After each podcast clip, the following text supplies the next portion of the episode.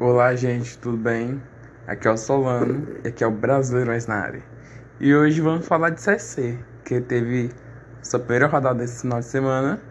E vamos falar sobre como foram os jogos e como é que tá a classificação de todos os dois grupos. Então vamos, então vamos começar, gente. No grupo A, tivemos a vitória do Alto do Piauí por 3 a 0 para a equipe contra o Volta Redonda.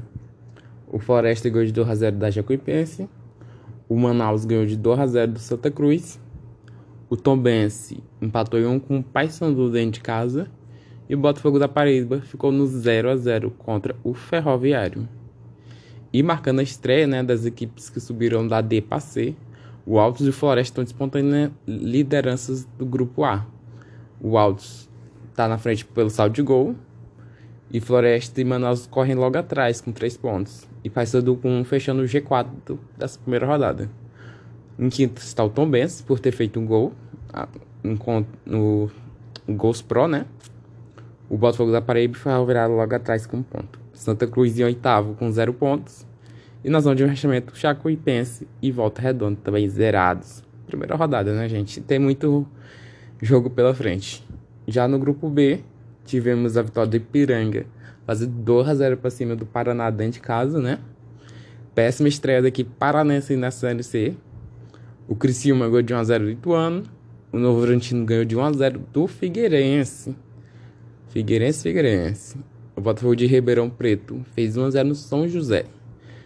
O Oeste Mirassol foi um jogo que foi adiado para frente. É claro, por causa que o Oeste estava na fase final da Série A2 Paulista. Mas a equipe acabou eliminada e nem jogou no final de semana, né? Mas aí a CBF decidiu não voltar o jogo para esse final de semana. E vai ser mais para frente. E no grupo B, a classificação ficou Ipiranga na liderança, Criciúma, Novo Horizontino e Botafogo de Ribeirão Preto fechando o G4. Aí temos Mirassol e Oeste que não jogaram na quinta e sexta posição. E Figueirense São José com menos um de saldo aí fora da zona de rebaixamento.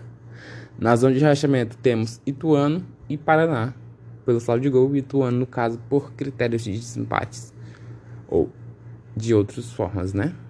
E temos a primeira rodada completa, quase completa, vai faltar um jogo, mas vai ficar para depois. E a próxima rodada começa dia 5 de junho. Já com o primeiro jogo sendo o Ituano Nordestino, que começa às 11 horas da manhã no sábado. Então, gente, obrigado por acompanhar mais um episódio aqui do Brasileirões na área. E espere que daqui a pouco, que amanhã, depois, deve ter o um episódio sobre a primeira rodada da Série B. Que hoje, quando estou gravando, já teve até o início da segunda rodada.